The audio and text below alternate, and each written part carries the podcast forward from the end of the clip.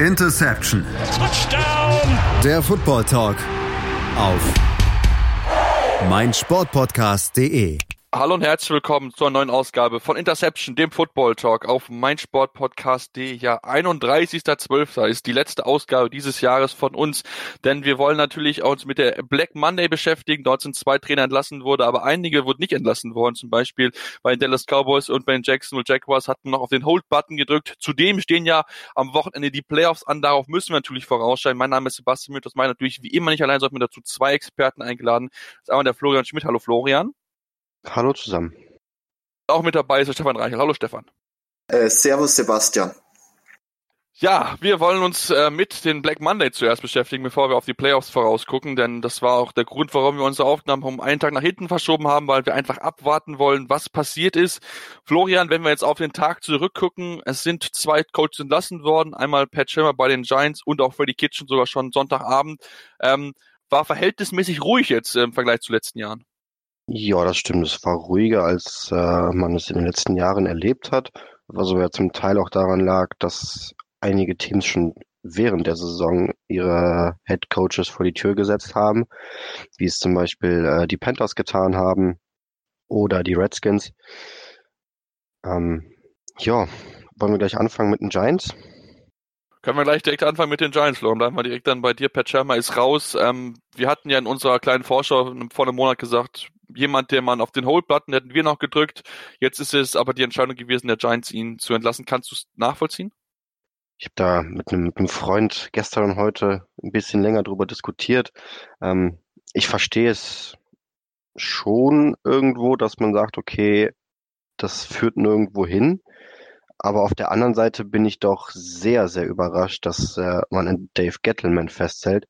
Wenn ich die Entscheidung hätte treffen können, hätte ich mich nämlich zuallererst von Dave Gettleman getrennt und hätte dann meinen neuen GM äh, die Entscheidung übertragen, ob er denn weiter mit Schirmer arbeiten will oder sich seinen eigenen Kandidaten aussuchen möchte. Aber es passt halt irgendwie so zu dem Bild, was die New York Giants in der letzten Zeit abgeben. Ich habe gestern die äh, Press Release von den Giants gelesen zu der Entlassung von Shermer und in dieser Press in dieser Pressemitteilung sagen sie die ganze Zeit, ja, in den letzten drei Jahren hat das Team einfach nicht den Erfolg gehabt, den wir erwartet haben. Und ich habe mir die ganze Zeit nur gesagt, so Moment mal, der ist doch gerade mal zwei Jahre da. Warum redet ihr von den letzten drei Jahren, die scheiße waren? Und das passt halt alles irgendwie so ein bisschen ins Bild einer desaströs geführten Fran Franchise in meinen Augen. Ja, das würde ich auch genauso unterschreiben. Die Giants haben sicher in den letzten Jahren nicht so viel richtig gemacht. Jetzt natürlich die Frage, ist so ein bisschen vielleicht auch wie, wie bei Arizona Cardinals. Du hast eigentlich einen jungen Rookie Quarterback, Stefan, auf den man gesetzt hat mit, mit Daniel Jones. Der kriegt jetzt einen neuen Head Coach. Inwieweit ist natürlich jetzt auch da sein Thema, hey, Vielleicht bin ich dann nächste Saison dann doch nicht mehr starten, muss mir so ähnlich vielleicht dann vielleicht ein bisschen Josh Rosen so einen neuen, äh, so einen Platz suchen. Das ist natürlich jetzt spannend zu beobachten, was dann die Giants jetzt machen. Klar, sind jetzt nicht dafür bekannt, dann ihren Quarterback sofort zu entlassen, zumal ja Eli Manning auch noch mit dabei ist, aber natürlich ist trotzdem jetzt eine Situation, gerade für einen Rookie Quarterback nach dem ersten Jahr, wo er jetzt auch so ein bisschen wieder in Unsicherheit reingerät. Auf jeden Fall. Ich glaube zwar, dass Danny, also Daniel Jones nächste Saison weiter den Starter der Giants sein wird, für mich hat er nämlich eigentlich wirklich sta eine starke Rookie-Saison ähm, ja, gespielt. Aber ein neuer Head Coach ist natürlich für so einen jungen Spieler, der sich ja immer weiterentwickelt, nicht gerade ja die einfachste ja, Situation. Ich glaube aber trotzdem, dass ähm, auch wenn es vielleicht sogar ein Offensive, ähm, ja, sage ich mal, minded Head Coach wird, dass ähm, davon die ganze Offense und der Daniel Jones profitieren kann. Und ich kann mir eigentlich nicht vorstellen, dass das so eine ähnliche Saison, äh, Situation, nicht Saison, wird wie bei Josh Rosen, sondern ich glaube einfach, dass die wirklich an Daniel Jones festhalten und um ihn herum wirklich eine starke Offense aufbauen. Ist er, wenn wir vielleicht auf insgesamt das Ganze gucken, ist es für dich, Stefan, eine sexy Position, dort zu den Giants hinzugehen? Kann natürlich eine renommierte Franchise, aber in den letzten Jahren nicht unbedingt durch Struktur aufgefallen. Würdest du, wenn du Head wenn du ein potenzieller Headcoach-Kandidat bist, darüber nachdenken, bei den äh, Headcoaches, die momentan offen sind, zu den Giants hinzugehen? Wäre das für dich der Posten, wo du am ehesten hingehen würdest, oder würdest du einen möglichst weiten Bogen um New York machen? Ich würde wahrscheinlich einen möglichst weiten Bogen um äh, die Giants machen ähm, Flo hat es ja schon angesprochen mit Gettleman. Ich bin auch kein Freund von ihm. Dann habe ich noch heute auf Twitter gelesen, dass auch die möglichen Headcoach-Kandidaten gesagt haben, dass sie, wenn einen kompletten äh, Umbruch in, den, in der Giants Organisation haben wollen, weil da wirklich viele Leute drin sind, die schon seit Jahrzehnten ihre Position innehaben und die irgendwie nie angetastet wurden, egal was sie da ja, vertrieben haben. Und ich glaube, da gibt's wirklich interessantere Stationen. Vor allem ist der Markt New York ja auch nicht ganz einfach. Mal schauen, wie es da wirklich ausgeht. Aber ich würde jedenfalls andere Teams vielleicht ähm, ja bevorzugen.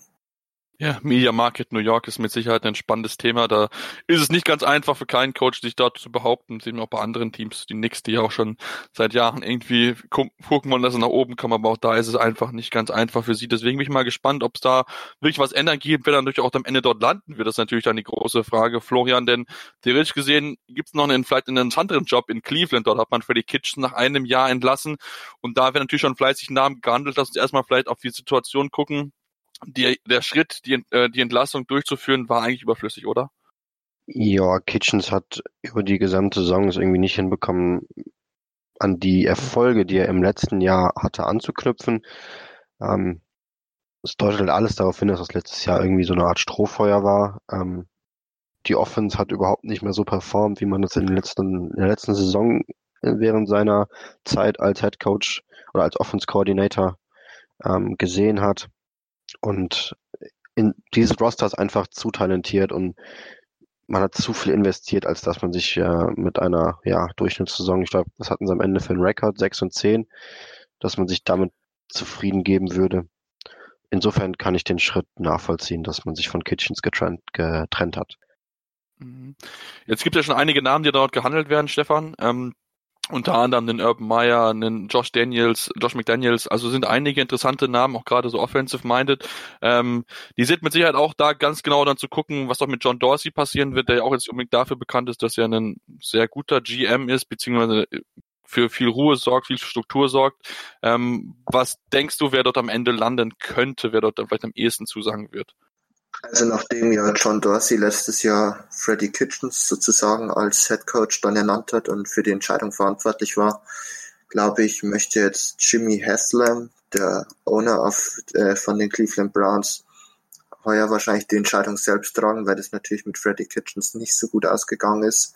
Ich glaube wirklich, dass äh, Josh McDaniels, der ja auch aus Ohio kommt, kommt ja aus Canton, wo ja auch die Hall of Fame ist, ähm, Favorit ist und vielleicht auch wirklich die Position einnehmen wird. Ähm, und wenn das so kommen wird, dann glaube ich, wird es auch für John Dorsey wirklich knapp und ich könnte mir vorstellen, dass er ja vielleicht ich denke, wenn er noch vor dem Draft ähm, dann entlassen wird, wenn sich bis dahin schon eben der Headcoach gefunden wurde, was wahrscheinlich so sein wird.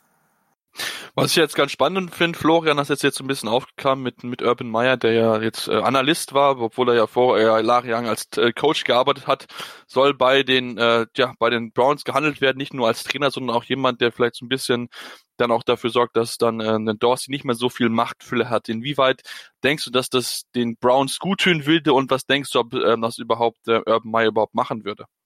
Um, ähm, zunächst einmal muss ich sagen, dass ich die Arbeit von John Dorsey gar nicht so schlecht finde, muss ich ehrlich sagen. Ähm, war ja vorher bei den Chiefs, hat da zum Beispiel Mahomes gedraftet, hat auch jetzt bei den Browns eigentlich vom Talent her ein gutes Team ähm, installiert und hat halt einfach nur mit dem, mit dem Coach daneben gelegen. Insofern glaube ich, also würde es mich überraschen, wenn man da äh, noch vor dem Draft irgendwie den rausschmeißen würde. Zu Urban Meyer, ja, war natürlich jahrelang eine Institution als Coach bei Ohio State. Dann gab es da diese, diesen Skandal mit irgendwelchen, was waren's, irgendwelchen Übergriffen oder sowas von irgendwelchen seiner Coaches und er wusste davon, hat das nicht unterbunden, ähm, ist rausgeflogen.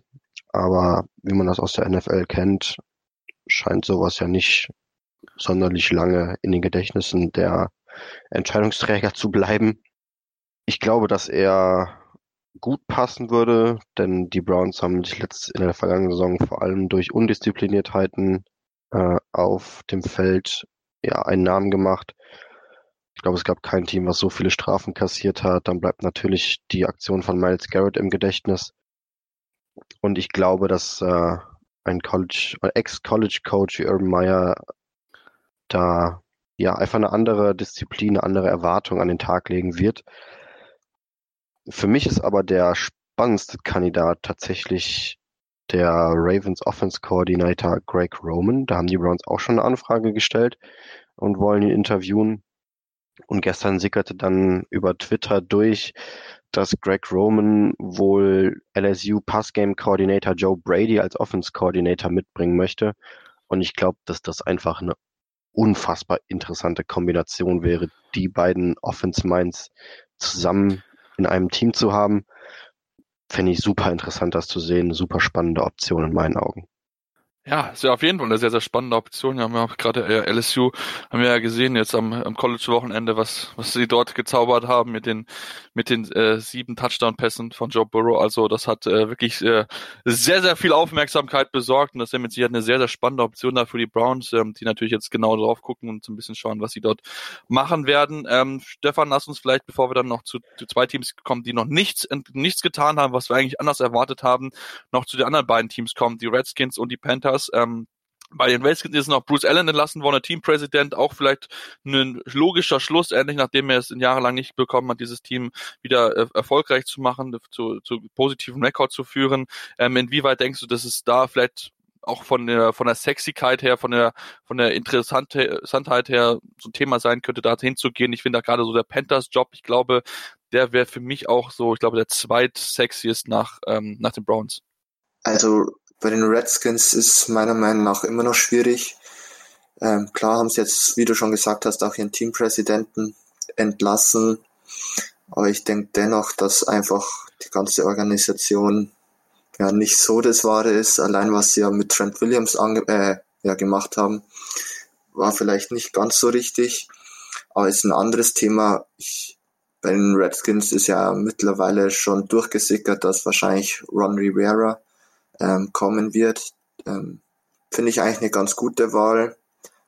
Der mit einem jungen Train Haskins, das kann ich mir eigentlich ganz gut vorstellen. Aber ich glaube halt, wie du schon gesagt hast, dass eigentlich die Panthers wirklich die spannendere Wahl ist. Ähm, ist halt die Frage, wie es da wirklich weitergeht mit Cam Newton, aber mit ähm, Christian McCaffrey und eigentlich auch einer starken Defense sollte man das hinbekommen. Vorausgesetzt, die bleiben alle gesund. Ähm, ich glaube aber, dass bei den Panthers tatsächlich auch noch nicht so ganz feststeht. Ähm, sie, genau, sie ähm, haben ähm, schon Mike McCarthy interviewt, schon Week 16. Und dann möchten sie noch den Baylor Head Coach ähm, Matt Rule interviewen, der heuer mit den Baylor Bears im College Football wirklich eine überragende Saison gespielt hat, was keiner so wirklich erwartet hat. Und ja, der altbekannte Name Justin McDaniels, der ist ja wirklich schon einige Jahre immer wieder in der Diskussion um den Headcoach-Posten ähm, fällt. Aber wie schon ähm, gesagt, wenn, dann würde ich eher zu den Panthers wie zu den Redskins gehen. Aber ich glaube, bei den Redskins ist es eh mittlerweile schon in trockenen Tüchen, wer da kommt. Ja, kommen wir dann vielleicht dann zu zwei Teams, wo keine Entscheidung gefallen ist, obwohl es anders erwartet worden war. Fangen wir vielleicht mit dem prominentesten Team an, mit den Dallas Cowboys, die ja die Playoffs verpasst haben nach einer sehr, sehr, sehr, sehr durchwachsenen Saison. Und da haben wir am Monat die Frage bekommen von Fritz MG, wann kriegen die Cowboys einen neuen Headcoach? Jetzt sitzen wir hier Dienstag um 10.35 Uhr und wir müssen sagen, Florian, es sieht nicht danach aus, dass da jetzt noch was passiert, oder? Oh, so weit würde ich nicht gehen. Bisher ist nichts passiert, das ist schon überraschend, ja. Aber ich kann mir immer noch nicht vorstellen, dass man tatsächlich mit Jason Garrett in die nächste Saison geht. Ich glaube, dass man irgendwie wahrscheinlich im Hintergrund schon mit äh, einigen Aspiranten sprechen wird und Jerry Jones das einfach nur noch nicht äh, verkünden möchte, warum auch immer. Aber mich würde es doch sehr, sehr überraschen, wenn man Jason Garrett nicht vor die Tür setzt. Er hat ja gestern gab es so ein paar Reports von seinem letzten Meeting mit den Spielern und alles, was er da gesagt hat, klang schon sehr nach Abschied, auch wenn er es natürlich nicht so direkt sagen konnte. Ja, man hat dann gestern sein Meeting mit äh, der Familie Jones gehabt. Da sind bisher auch noch relativ wenig Infos nach außen gedrungen. Es gab nur dann gestern irgendwann mal äh, habe ich auf Twitter gelesen, das Gerücht, dass der komplette Coaching-Staff rausgeschmissen werden soll. Also alle, die irgendwie einen Coaching-Job haben, Assistants, Offense, Defense Coordinator, Head Coach, dass alle rausfliegen sollen. Ähm, das gab, hat wohl angeblich irgendein äh, Cowboys-Mitarbeiter das so ein bisschen geleakt irgendwie an Bekannten und so ist das dann rumgegangen und am Ende bei einem äh, größeren Twitter-Writer gelandet. Wie viel Glauben man dem jetzt schenken darf, sei natürlich mal dahingestellt. Ähm, aber mich würde es nicht überraschen, wenn es tatsächlich so kommt. Den, den Report habe ich auch gehört. Es hieß dann wohl, also das habe ich zumindest bei NFL.com dann gelesen, gestern vorhin, ähm, dass es wohl darum geht, dass er, dass Jason Garrett wohl gesagt hat, dass jeder, der einen auslaufenden Vertrag hat, sich nach einer neuen Option umgucken sollte. So hieß es wohl. Deswegen ähm, war das ein bisschen, glaube ich, ähm, noch nicht so ganz das, was es geheißen hat. Deswegen wird man mal da genau drauf gucken. Sehr spannend. Jerry Jones hat am Montag eine, eine, ein Intro-Radio-Interview jetzt für den heutigen Dienstag gecancelt. Das ist natürlich sehr, sehr spannend. Und natürlich auch nicht zu vergessen, Stefan, der Vertrag von äh, Jason Garrett läuft am 14. Januar aus. Das heißt, wenn verlängert werden müsste, müsste man es schnell tun. Wie gesagt, wir glauben jetzt nicht so dran. Fand ich ganz spannend, was ich jetzt gehört habe ähm, angeblich wollen die Cowboys traden für Mike Zimmer. Ähm, wie viel Glauben schenken wir denn dem Ganzen? What? Also, ich glaube, Florians Reaktion sagt schon, also bei besten Willen nicht. Da sind erstens viel zu viele potenzielle gute Head Coaches draußen, die auf eine, ja, die auf eine Anstellung warten oder die mal besser gesagt ja auch so verpflichten könne ohne einen Trade. Und also ich kann dem, ich bin da, ich kann da fast nichts dazu sagen, weil ich da wirklich, ich kann ihm gar nichts abgewinnen der ganzen äh, Mike Zimmer Trade Geschichte. Habe ich jetzt zum ersten Mal auch gehört tatsächlich. Vor allen Dingen, warum Mike Zimmer? Ja. Also er hat sich jetzt nicht irgendwie in den letzten Jahren dadurch ausgezeichnet, ein super progressiver Coach zu sein. Ähm, ich glaube, dass den Cowboys in Offense Mind gut tun würde, dass man diese ja, offensive Dominanz, die man diese hatte, dieses Jahr hatte, halten kann. Ja. Und dann gehe ich doch nicht zu einem Mike Zimmer, der am liebsten auf First und Second Down 100% Run-Quote hätte. Also, mhm. wenn ich für einen Coach trade, dann halt, weiß ich nicht, würde ich halt irgendwie einen Doug Peterson, Andy Reid, keine Ahnung, irgendwie sowas versuchen, aber doch bitte nicht Mike Zimmer. Ja. Mhm. Also Ian Rappaport und Mike Florio haben das beide am Sonntag reported. Fand ich sehr, sehr spannend. Okay. Ähm, ja, aber ich würde es auch nicht wünschen. Da finde ich, glaube ich, dann eher so ein, so ein Lincoln Riley, glaube ich, ganz, ganz spannend, Florian. Ja, ähm, gibt ja jetzt schon einige Texas College Coaches, die mit den Cowboys in Verbindung gebracht werden. Das ist zum einen Lincoln Riley, dann ist es Matt Rule. Ähm, wer war der dritte im Bunde? Ähm, okay, war kein Texas Native, aber Urban Meyer wird da wohl auch gehandelt. Ähm, ja, Lincoln Urban Meyer wurde auch noch gehandelt. Ja, genau. Ähm, Lincoln Riley wäre natürlich, also in meinen Augen wäre Lincoln Riley der Jackpot für die Cowboys.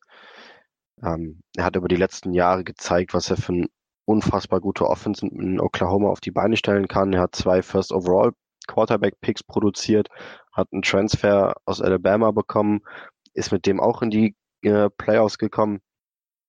Also offensiv, denke ich, kann man kaum eine bessere Lösung finden. Die Frage ist halt, ob Lincoln Riley wirklich aus Oklahoma weg will. Der hat sich da mehr oder weniger in den letzten Jahren ein Denkmal gebaut, ähm, kann da, glaube ich, schalten und walten, wie er möchte. Hat, glaube ich, einen mega krassen Deal, irgendwie, glaube vor der Saison oder so bekommen. Ähm, deswegen bin ich mir da nicht so ganz sicher, ob er wirklich überhaupt aus dem College Football weg möchte. Wenn er weg möchte, dann kann ich mir gut vorstellen, dass die Cowboys aber seine Nummer 1 Adresse sind.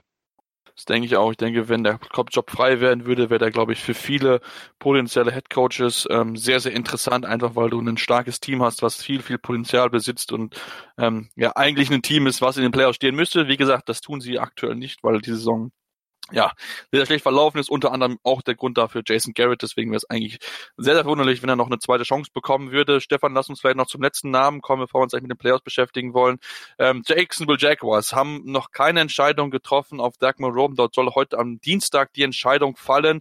Ähm, was denkst du, wie wird sein? Es kann eigentlich nur eine Sache lauten. Es hieß vor dem Spiel am Sonntag, ähm, wenn er gewinnt, könnte er vielleicht noch eine zweite Chance bekommen. Jetzt hat er gewonnen. Denkst du, er kriegt noch eine zweite Chance? Es heißt wohl, dass es möglich sein könnte, wie auch mit Jim Caldwell.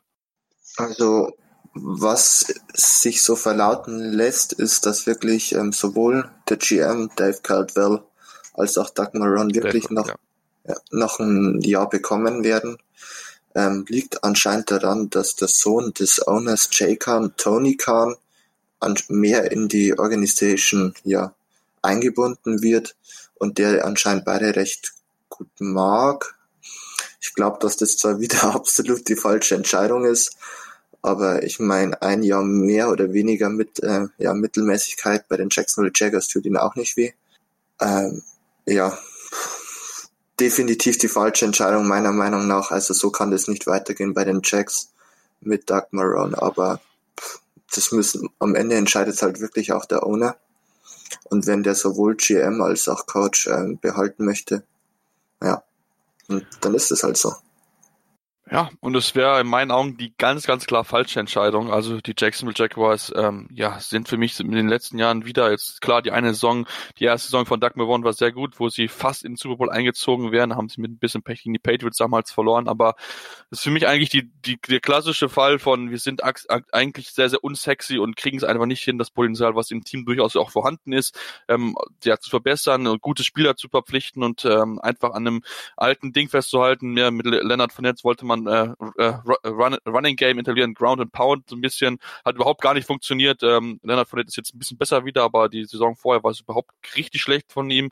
Ähm, das ist natürlich Tom Coughlin, die ganze Geschichte mit den verschiedensten Strafen, unter anderem gegen die Dante Fowler, der für 25 Mal zu spät kommt, 700.000 Euro Strafe zahlen musste, wodurch dann die NFLPA gesagt hat, geht bloß nicht zu den Jacksonville Jaguars, beziehungsweise nimmt das, wenn ihr dorthin gehen wollte, in Rücksicht, dass man da entsprechend hart bestraft wird. Ist natürlich auch nicht so sexy, dann Leute zu holen. Man hat mit Gardner Minshew, finde ich, einen, einen Typ, der steht für was, weißt du, der macht es interessant, der denkt, hey, geiler Typ, ähm, ist echt super anzusehen, Minshew Mania, dürfen wir sondern nicht, nicht, nicht vergessen. Und dann hast du aber so einen Typ wie Doug Marone, der, also für mich so ein, so ein Typ ist, der wirklich so von absolut uninteressantesten Headcoaches ist, glaube ich, die es in der NFL momentan rumlaufen. Also wirklich, der steht für mich für so fast so gar nichts. Und jetzt bist du dann da und ähm, bist schon wieder die Playoffs verpasst, hast schon wieder den Losing Record zum zweiten Mal in Folge und bist immer noch nicht bereit, jetzt mal einen Stecker zu ziehen und mal komplett einen Neustart zu machen, mal wirklich mal richtig aufzuräumen, neue Leute einfach mal zu installieren, um einfach mal wieder dieses, die Franchise interessanter zu machen, dass man wieder, der mal angreifen kann. Die AFC South ist sehr, sehr gut. Die ist, hat starke Teams mit den Tennessee Titans mit den Houston Texans, auch die Colts sind nicht schlecht und muss man einfach ganz klar sagen, die Jacksonville Jaguars sind momentan mit Abstand die schlechtesten, weil sie es einfach nicht hinkriegen, organisiert, organisiert, organisiert, organisiert, organisiert, wie heißt das? Organisiert, organisatorisch organisatorisch genau ähm, hinzukriegen und das Ganze richtig aufzustellen. Und das regt mich einfach so auf, weil das Team hat Potenzial, sie haben eine gute Defense, sie haben ein paar gute Offensive-Spieler ähm, und sie kriegen es aber einfach nicht geschissen. Liegt für mich auch an Doug Marone und ähm, ja, mich regt einfach noch auf. Ich habe einfach gar keinen Bock mehr drüber zu reden, weil sie einfach zu dumm sind, es zu kapieren.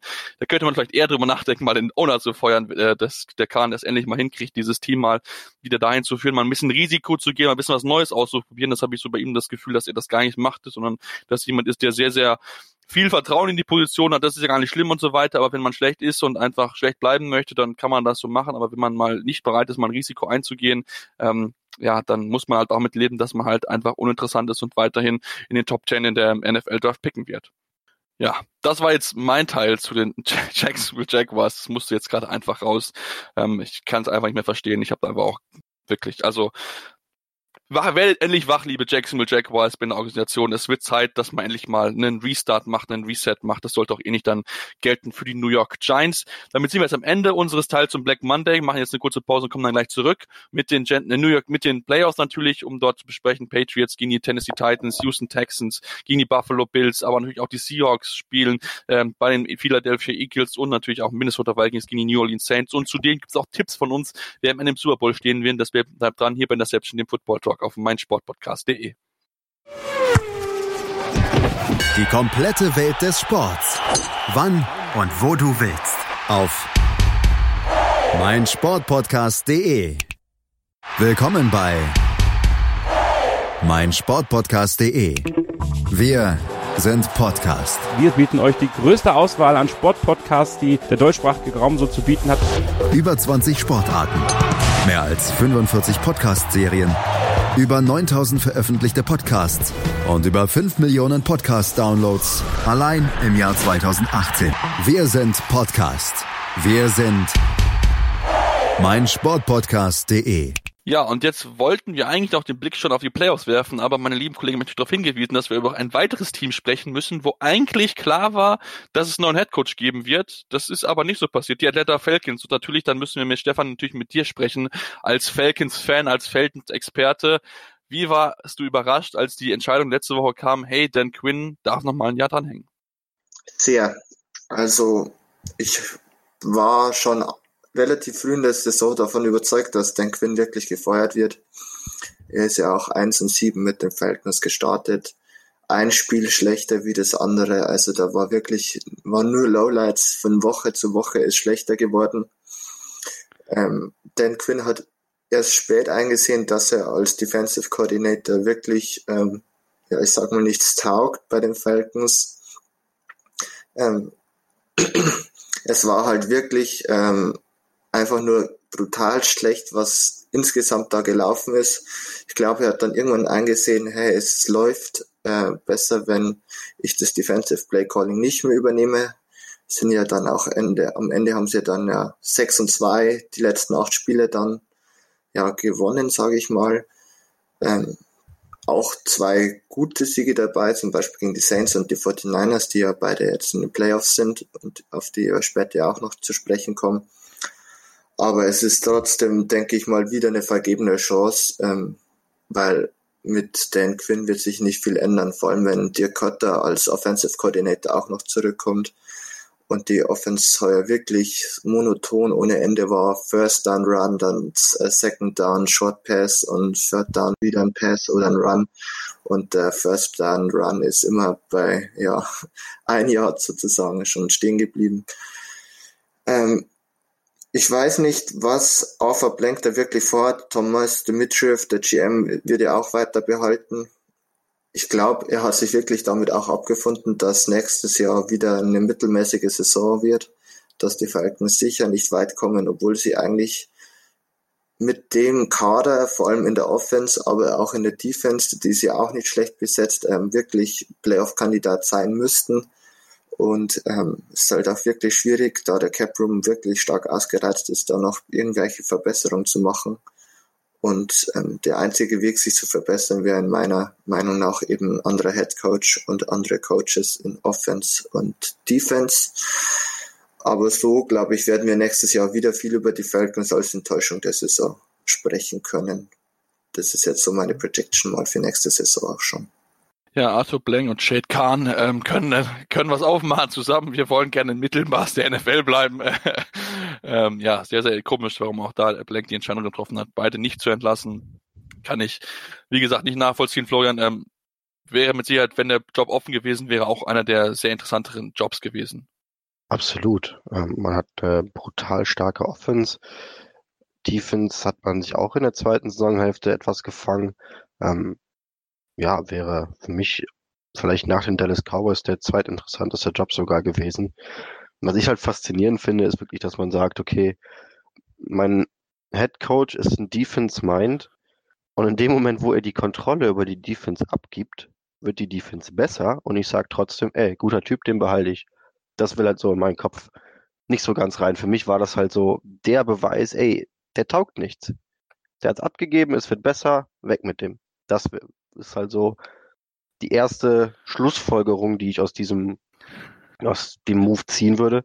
Aber ja, das sieht man in äh, Atlanta scheinbar ein bisschen anders als ich. Ja, dem, dem ist nichts hinzuzufügen. Ich denke, das hat es, glaube ich, ganz, ganz gut zusammengefasst, wie ja diese Absurdität der Situation, äh, wie das Ganze verlaufen ist. Und ähm, ja, deswegen bleibt jetzt erstmal ähm, der Kötter und äh, wahrscheinlich auch Dan Quill, also die beiden werden dann zusammen weiterführen, die Falcons, und dann gucken, dass sie nächstes Jahr in die Playoffs reinkommen. Dort sind sie aktuell nicht und ähm, damit haben wir auch die Überleitung geschafft zu den Playoffs, denn die sind jetzt fest, die stehen jetzt seit letzter Woche fest, denn die äh, Regular Season ist beendet worden und ähm, ja, wenn wir uns in der NFC gucken und dort direkt bleiben wollen, gibt's äh, zwei, äh, zwei spannende Spiele, zumindest in der Wildcard Round, wobei das eine Spiel könnte relativ klar eigentlich werden. Die Philadelphia Eagles, die Sieger der NFC East empfangen, die Seattle Seahawks und ich bin ganz ehrlich, Stefan, für mich die sind die Seahawks der klare Favorit in diesem Spiel. Definitiv. Also ich glaube, dass wirklich bei Philadelphia und Cowboys, das war wirklich Not gegen Elend, wer da in die Playoffs einzieht die NFC East ist ja wirklich heuer sehr, sehr schwach allgemein gewesen. Und ja, jetzt ist wirklich so, dass die Seahawks ein großer Favorit sind. Ähm, beide Teams mit wirklich ja, signifikanten Verletzungssorgen, würde ich mal sagen. Bei den Seahawks fehlen ja schließlich alle drei Starting Running Backs, die am Anfang der Saison ja sozusagen vorgesehen waren. Jetzt müssen es natürlich ja der zurückkehrende Marshall Lynch und Travis Homer richten. Und puh, ich glaube, dass ähm, die Seahawks dieses Spiel noch gewinnen, aber dass sie dann am Ende wirklich dann auch die ja, Verletzungssorgen ein Bein stellen könnten. Aber dadurch, dass natürlich Philly noch größere Verletzungssorgen haben, wird es eigentlich ganz, ja, ich würde nicht sagen einfach, aber es wird jetzt nicht wahrscheinlich so ein das allzu enge Spiel. Vor allem mit der Secondary, die die Eagles ja heuer auch haben. Ich glaube, dass da Lockett und äh, DK Metcalf wirklich starke Spiele haben werden. Ja, das ist ja wirklich so sehr, sehr, sehr, sehr krass eigentlich, was dort momentan bei den Eagles passiert, Florian. Wie viele Verletzte es dort gibt. Jetzt ist auch Miles Sender noch fraglich. Greg Robinson, der, der Guard, ist raus für die Saison. Zach Earls soll sich, ob er wieder starten wird. Also, ja, die Eagles haben es trotzdem, obwohl sie eigentlich fast keine Waffen mehr hatten, irgendwie noch in die Playoffs geschafft. Aber ähm, es ist natürlich jetzt gegen ein, ein starkes Seahawks-Team natürlich sehr, sehr schwer, das zu overcome. Ähm, ja, was, was traust du den Eagles zu? Natürlich daheim ist natürlich immer einfacher, aber ähm, was ist, was ist dort möglich überhaupt für die Eagles? Ich muss sagen, dass ich ein bisschen überrascht bin, dass ihr in, in den Seahawks den so haushohen Favoriten seht. Das tue ich nämlich nicht. Ähm, das liegt bei mir vor allem daran, dass ich äh, nicht allzu viel von den Seahawks halte. Die haben diese Saison lediglich ein einziges Spiel mit mehr als acht Punkten gewonnen. Also eigentlich fast alles nur One-Score-Games, die sie für sich entscheiden konnten. Haben sich mit der Thematik so ein bisschen auseinandersetzt. Stellt man relativ schnell fest, dass dieser Erfolg in engen Spielen nicht langfristig haltbar ist und nur, dass man früher oder später ähm, ja das Ganze wieder Richtung Durchschnitt, also ungefähr 50 Prozent Siege in Close Games äh, regressiert. In den letzten Wochen haben die Seahawks mich alles andere als überzeugt. Jetzt fehlen auch noch, wie ihr sagt, die Running Backs. Wenn ich mir dann, ich habe gerade mal nebenher geschaut, die Wettquoten anschaue, die Seahawks sind 1,5 Punkte Favorit. Man sagt, dass das Heimteam generell drei Punkte äh, Favoritenbonus bekommen. Das heißt, wir wären irgendwie bei, auf einem neutralen Feld würde man sagen, okay, die Seahawks sind 4, 4,5 Punkte Favorit. Das ist echt nicht viel.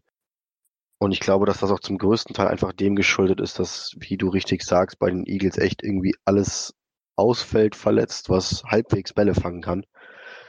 Ähm, wird schwierig für die Eagles, gar keine Frage, äh, das irgendwie abzufangen. Carson Wentz wird ein großes, großes Spiel haben müssen ähm, um sein Team da im Rennen zu halten. Ich erwarte von dem Spiel auf jeden Fall eine enge Kiste. Ich glaube, dass im letzten Drive, egal welches Team den Ball hat, ähm, das Team nochmal die Chance hat, das Spiel komplett auf den Kopf zu stellen. Und ich würde, glaube ich, sogar tatsächlich sagen, ich gehe mit den Seahawks. Äh, mit den Eagles, sorry. Sorry.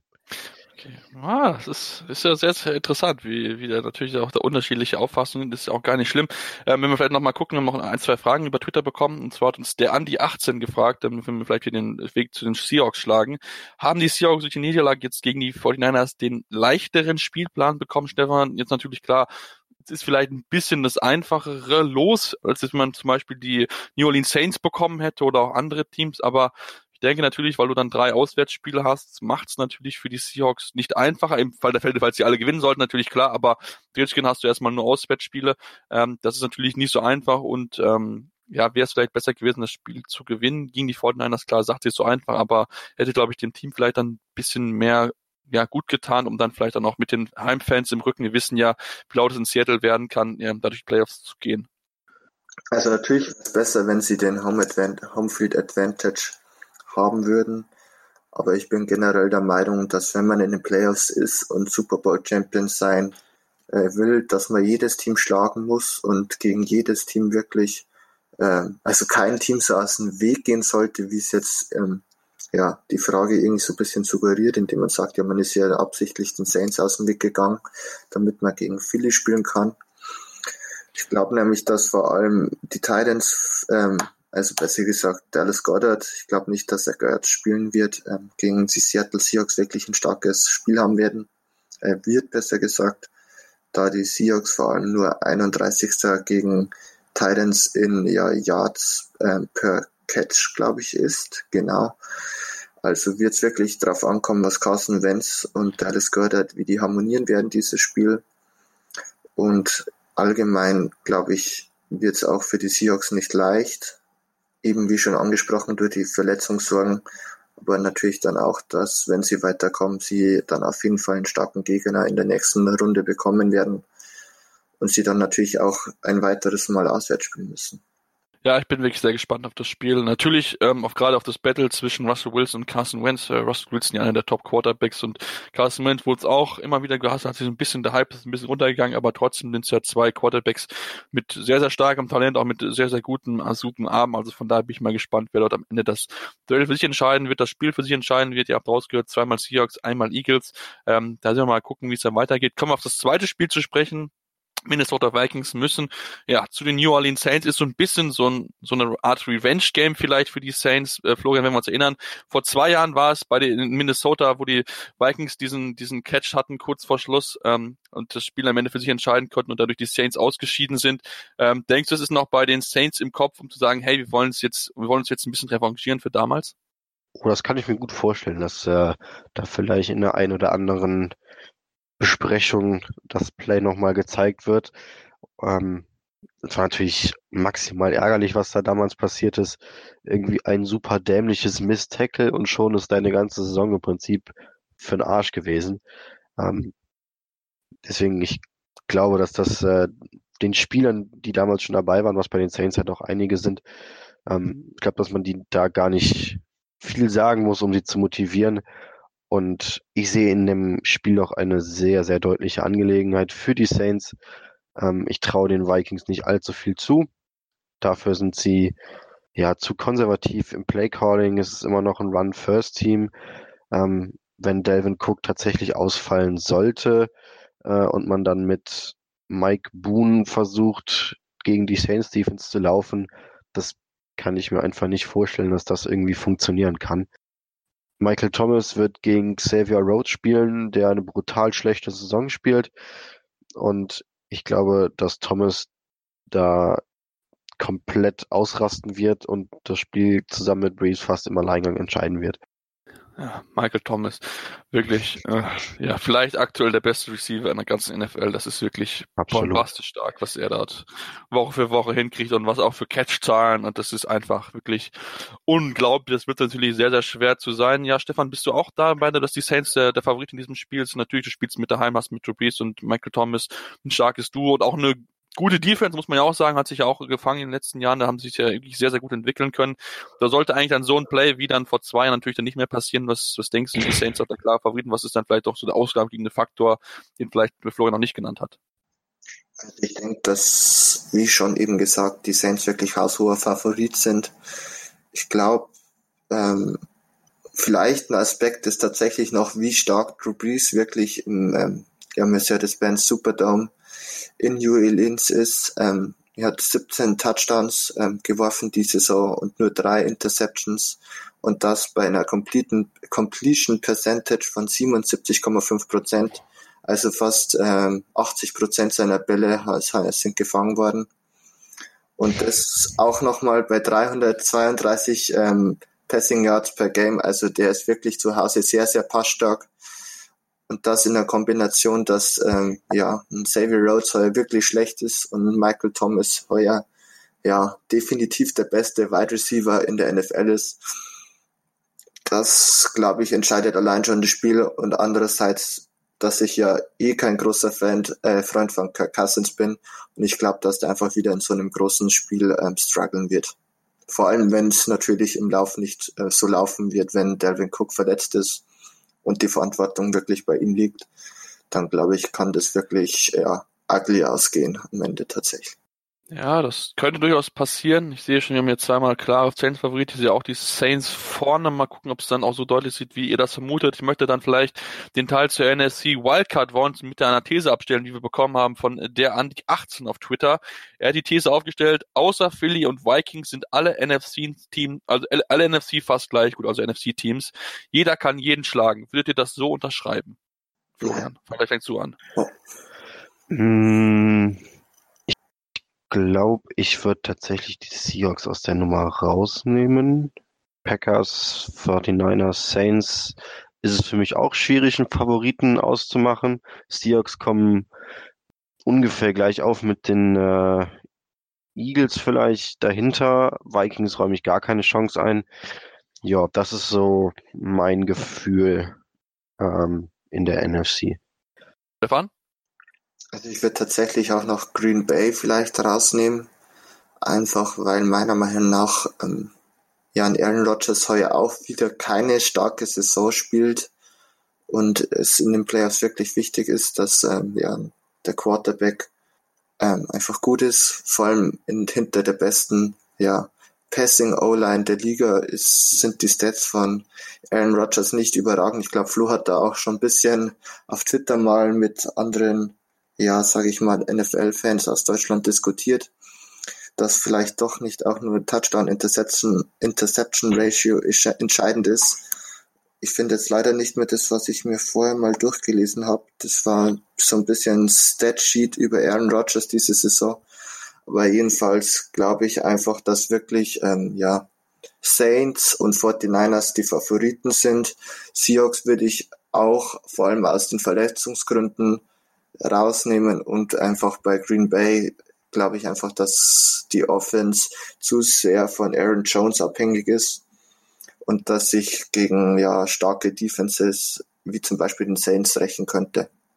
Das ist natürlich, ja, ich bin sehr gespannt. Ich denke auch, dass für mich so ein bisschen, ja, die 49ers und die Saints ein bisschen vorne weg sind, einfach auch auf Greengrund, weil natürlich bei Packers darf man auch nicht vergessen, du hast mit Matt LaFleur einen, einen jungen Headcoach, Rookie Headcoach und die sind in den Playoffs jetzt nicht immer so erfolgreich gewesen in, in, historisch, deswegen könnte das vielleicht auch noch so eine so eine Rolle spielen, was man mal genau darauf achten muss, inwieweit er dann dort ähm, ja die richtigsten Adjustments dann macht während des Spiels, wenn es dann knapp wird, ob er die richtigen Entscheidungen trifft, da bin ich noch so ein bisschen skeptisch. Das heißt, ich würde es ein bisschen unter dahin fügen, dann würde ich für mich die Eagles und die Vikings sind schon für mich so die schlechteren Teams, ein bisschen oben drüber dann die äh, Seahawks. Deswegen bin also sehr, sehr gespannt. Die These, glaube ich, haben wir nicht ganz so, sind wir nicht ganz so stark. Ähm, also da haben wir den Andi so ein bisschen entkräftet, ähm, damit er so ein bisschen Bescheid weiß, wie wir das so ein bisschen einschätzen. Machen jetzt eine kurze Pause und kommen dann gleich zurück und beschäftigen uns mit der AFC, denn dort gibt es so ein bisschen gleich so ein Battle zwischen mir und Florian, Patriots gegen Titans kann ich schon mal vorbereiten. Ähm, und dann natürlich wollen wir natürlich unsere Picks noch abgeben. Wer wird am Ende im Super Bowl stehen? Deswegen bleibt dran hier bei der dem Football Talk auf meinsportpodcast.de.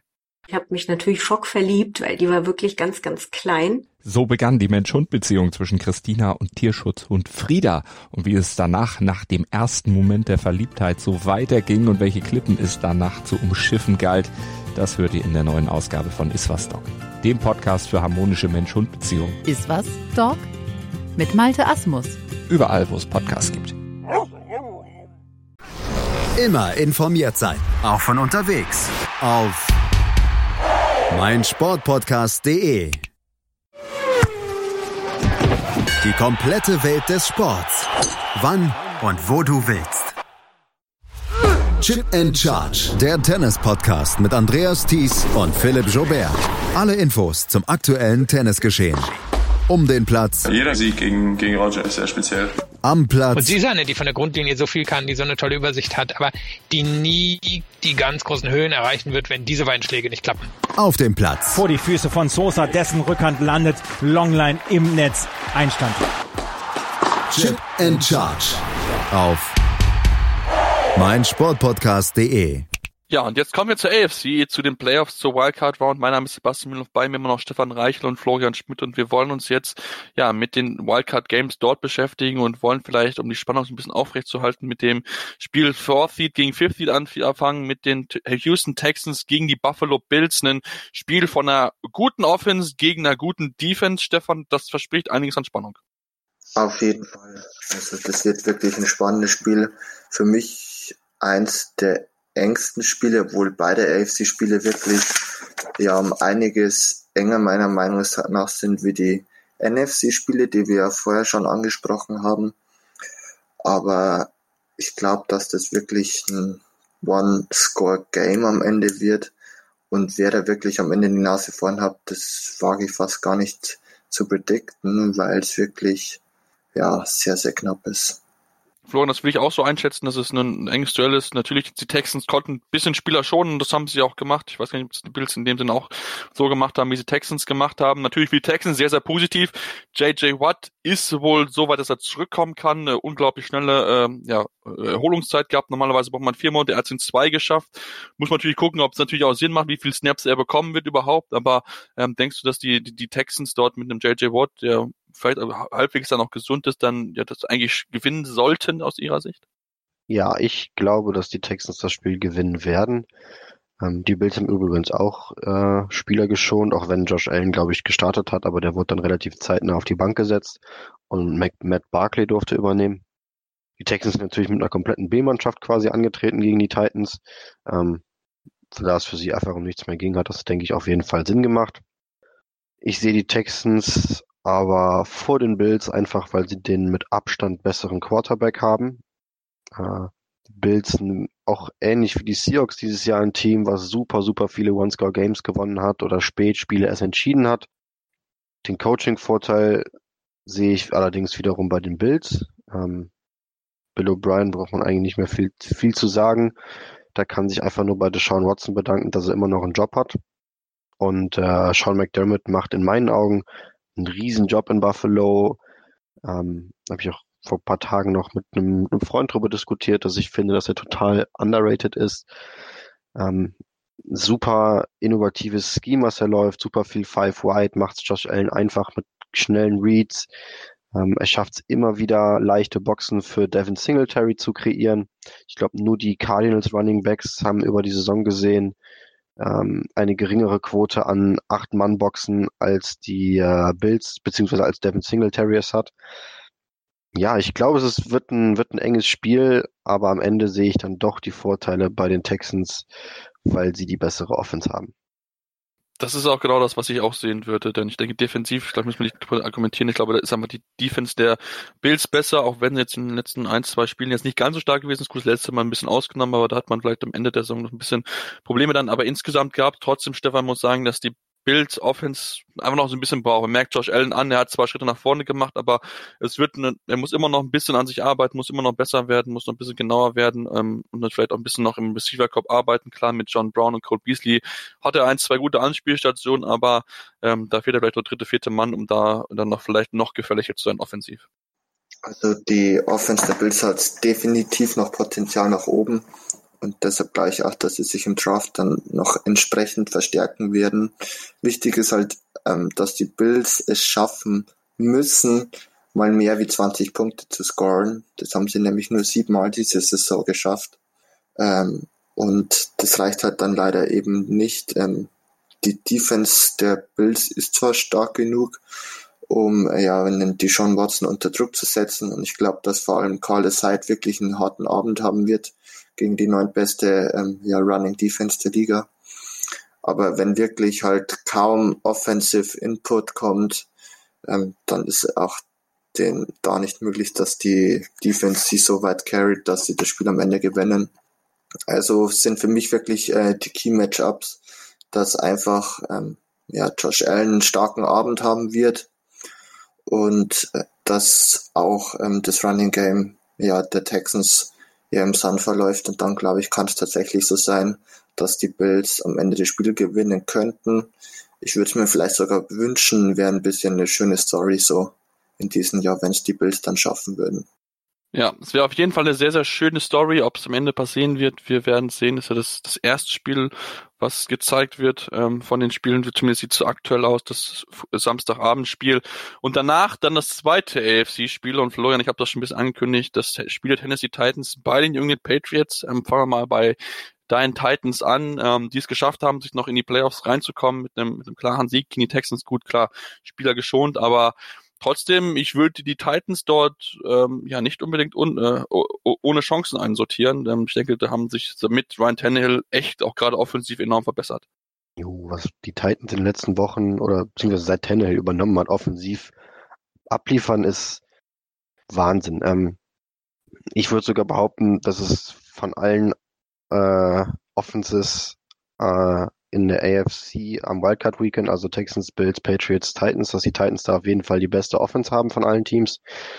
Ähm, auch wenn man sich Effizienzmetriken und all sowas anschaut. Ähm, meistens sind halt noch die ersten sechs Spiele mit Mariota da drin, aber trotzdem finden sich die Titans inzwischen in den Top 5 wieder. Ähm, wenn man die rausrechnet, gibt's maximal noch die Ravens, die eine bessere Offense haben, seitdem Tannehill spielt, als die Titans es haben. Ähm, es macht einfach als Titans-Fan unfassbar Spaß, diesem Team im Moment zuzuschauen. Ähm, eine derartige Offense hat man in Tennessee lange, lange, lange Jahre nicht gesehen. Vielleicht ist es sogar die beste Offense, die man jemals in Tennessee gesehen hat. Ähm, der Verein gibt's ja noch nicht so lange. Was mir ein bisschen Sorgen bereitet, ist die Defense in den letzten Wochen.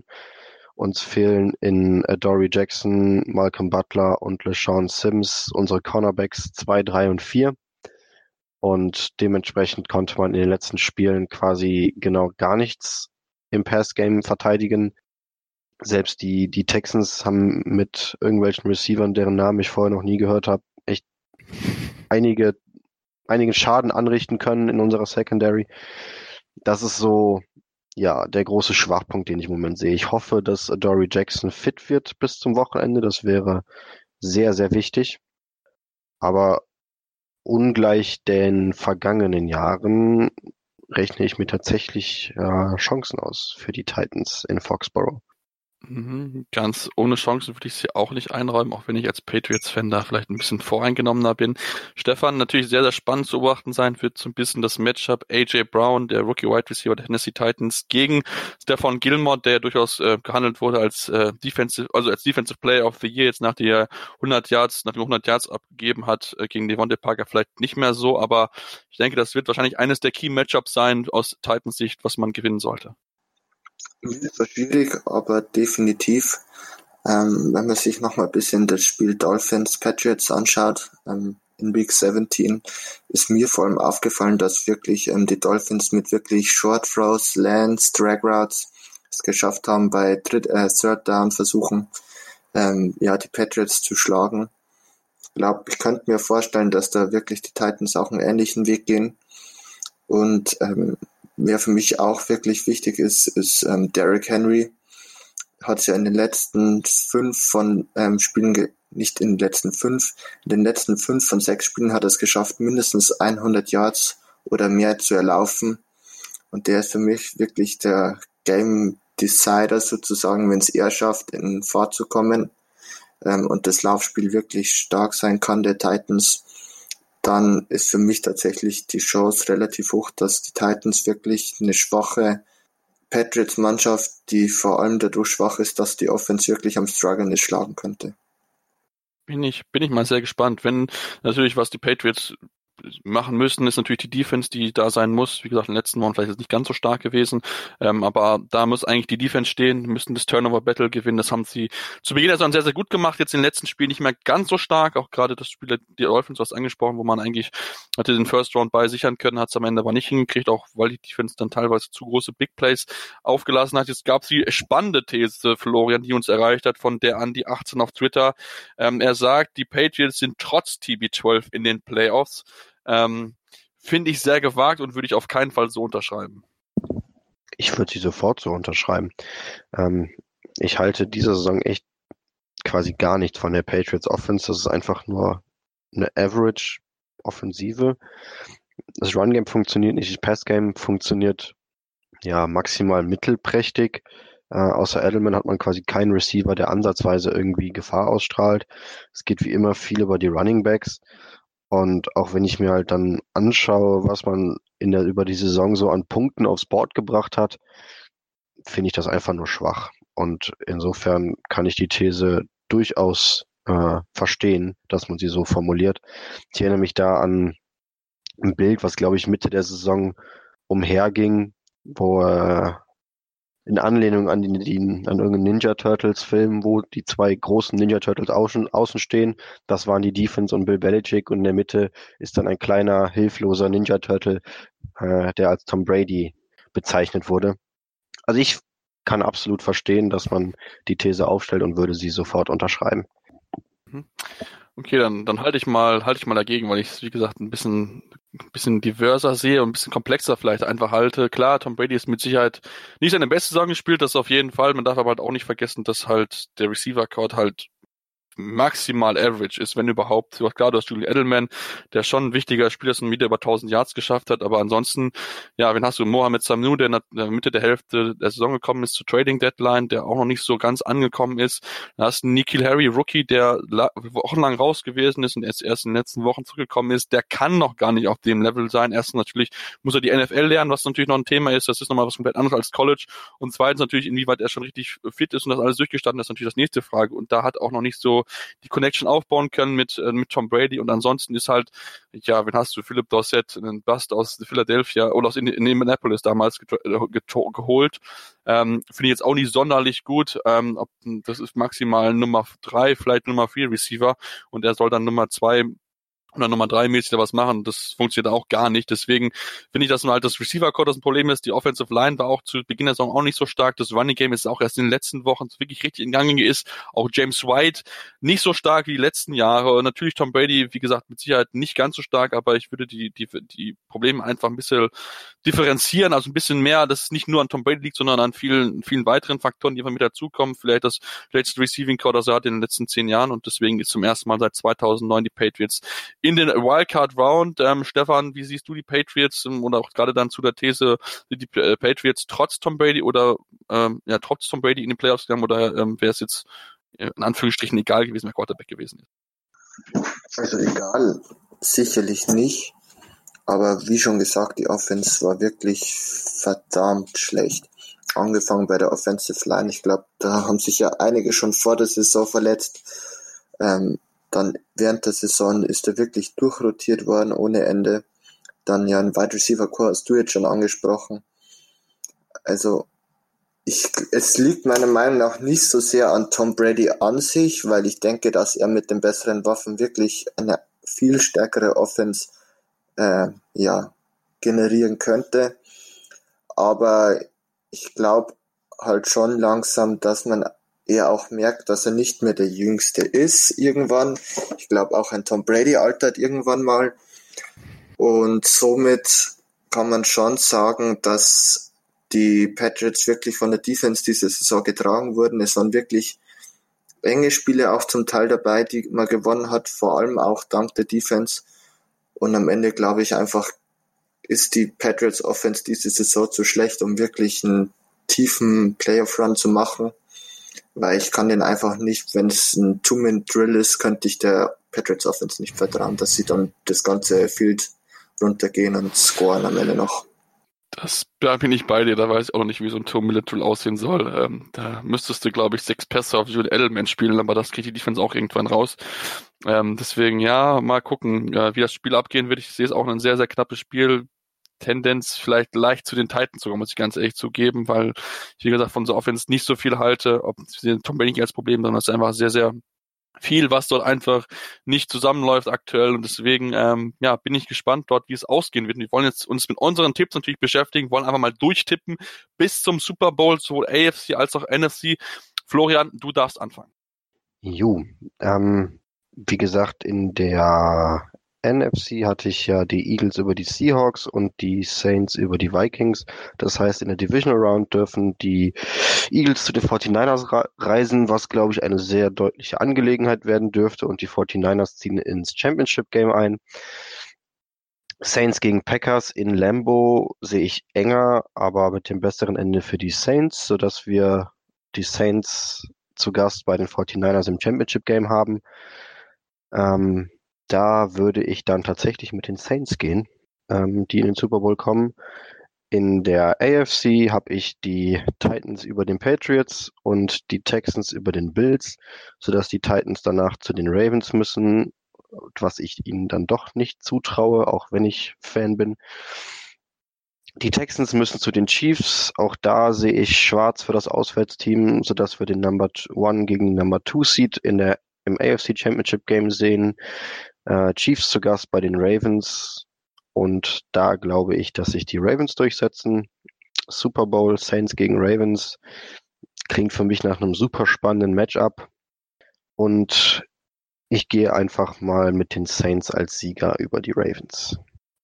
Also ich persönlich, ich würde es Drew Brees sehr, sehr gönnen, wenn das so passieren sollte, wenn am Ende den Titel hochkommt. Ein absolut sympathischer Kerl, unglaubliche Rekorde aufgestellt. Auch wir, wir haben es ja gehört, was er daheim für unglaubliche Zahlen die Saison aufgelegt haben. Ähm, das wäre auf jeden Fall für ihn, glaube ich, sehr, sehr schön zu sehen. Und da kann ich mir sogar vorstellen, dass er vielleicht dann so am Ende der Saison sagt, hey, ähm, ich höre auf, ich habe das zweiten Titel erreicht. Man soll immer am schönsten auf, wenn es aufhören, wenn es am schönsten ist. Und das wäre dann vielleicht noch ein mögliches Szenario dort. Stefan, was ist dein Tipp? Äh, wie siehst du die äh, Playoffs durchgetippt?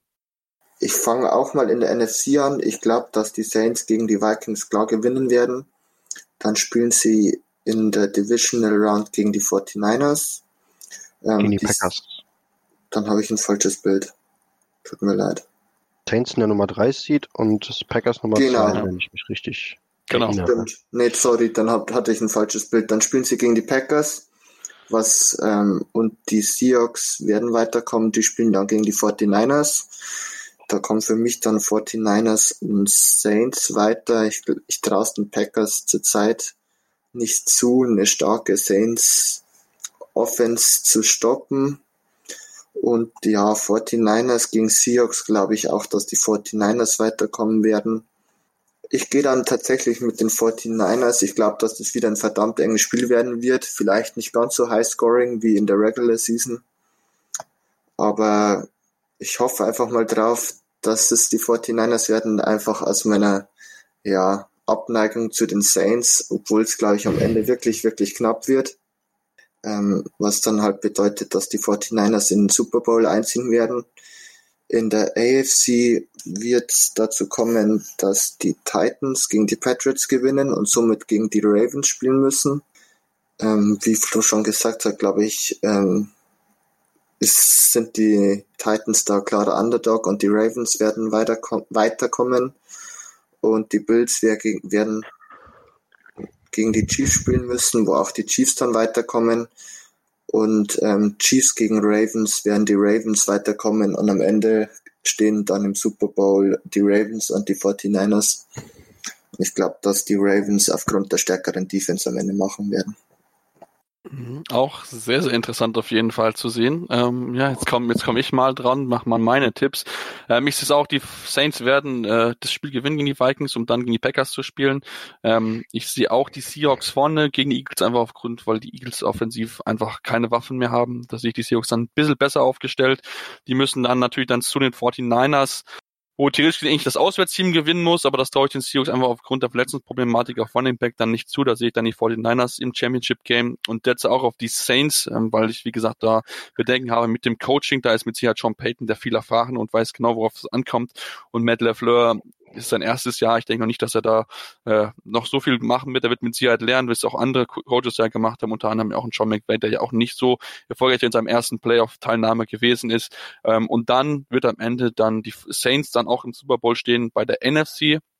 AFC, da mache ich jetzt mal ein bisschen was anderes. Ähm, ich denke schon, dass die Patriots das Spiel ganz, ganz knapp gewinnen werden. Ich glaube, es wird kein High-Scoring-Game, sondern wirklich ein sehr, sehr Low-Scoring-Game. Da möchten die Patriots möglichst das Spiel auf einem geringen Niveau halten, um dann möglichst dann mit wenig Punkten das Spiel zu gewinnen. Denn denke ich schon, wenn die Patriots mehr als 24 Punkte kassieren, dürfte das Spiel nicht gewinnen zu sein. Aber wie gesagt, ich denke, dass die drunter, die Titans drunter halten können.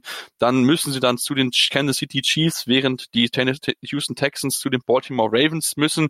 Dort sehe ich die Ravens, wie gesagt, von, da wird die Texans wieder zu Ende sein. Ravens wirklich sehr, sehr stark. Ähm, und dann tippe ich auch, dass die Chiefs weiterkommen kommen werden. Ähm, klar, auch die Defense vielleicht nicht so überragend, aber ich denke schon, dass die Offense einfach viel besser ist und ähm, dass sie die Patriots da wirklich ähm, schlagen werden. Zumindest auch so ein bisschen so ein Revenge-Game ist jetzt im Vergleich zum letzten Jahr, wo es ja dann im Championship-Game nicht gereicht hat für den Super Bowl-Einzug. Das wird es in diesem Jahr auch wieder nicht, denn ich sehe auch die Ravens dort im Super Bowl und am Ende sage ich, dass auch die Saints das Ding gewinnen werden. Also bin da ein bisschen wie Florian ähm, was dort angeht im Super Bowl, im Super Bowl Pick. Und dann gucken wir mal natürlich dann drauf, wie es weitergehen wird. Wir wünschen natürlich euch erstmal einen guten Rutsch ins neue Jahr. Wenn ihr uns im neuen Jahr hört, hoffen, dass ihr gut reingekommen seid. Wünsche euch alles, alles Gute, Gesundheit. Hoffen natürlich, dass ihr uns weiter hört, uns auch gerne Feedback da lasst, uns folgt über Facebook und Inst äh, Facebook und Twitter unter dem Handle Interception FT, da uns auch gerne dort fragen lassen könnt. Hatten heute einige mit dabei. Das könnt ihr natürlich auch jede Woche tun. Und ähm, dann hören wir uns nächste Woche wieder hier bei Interception, dem Football Talk auf meinsportpodcast.de.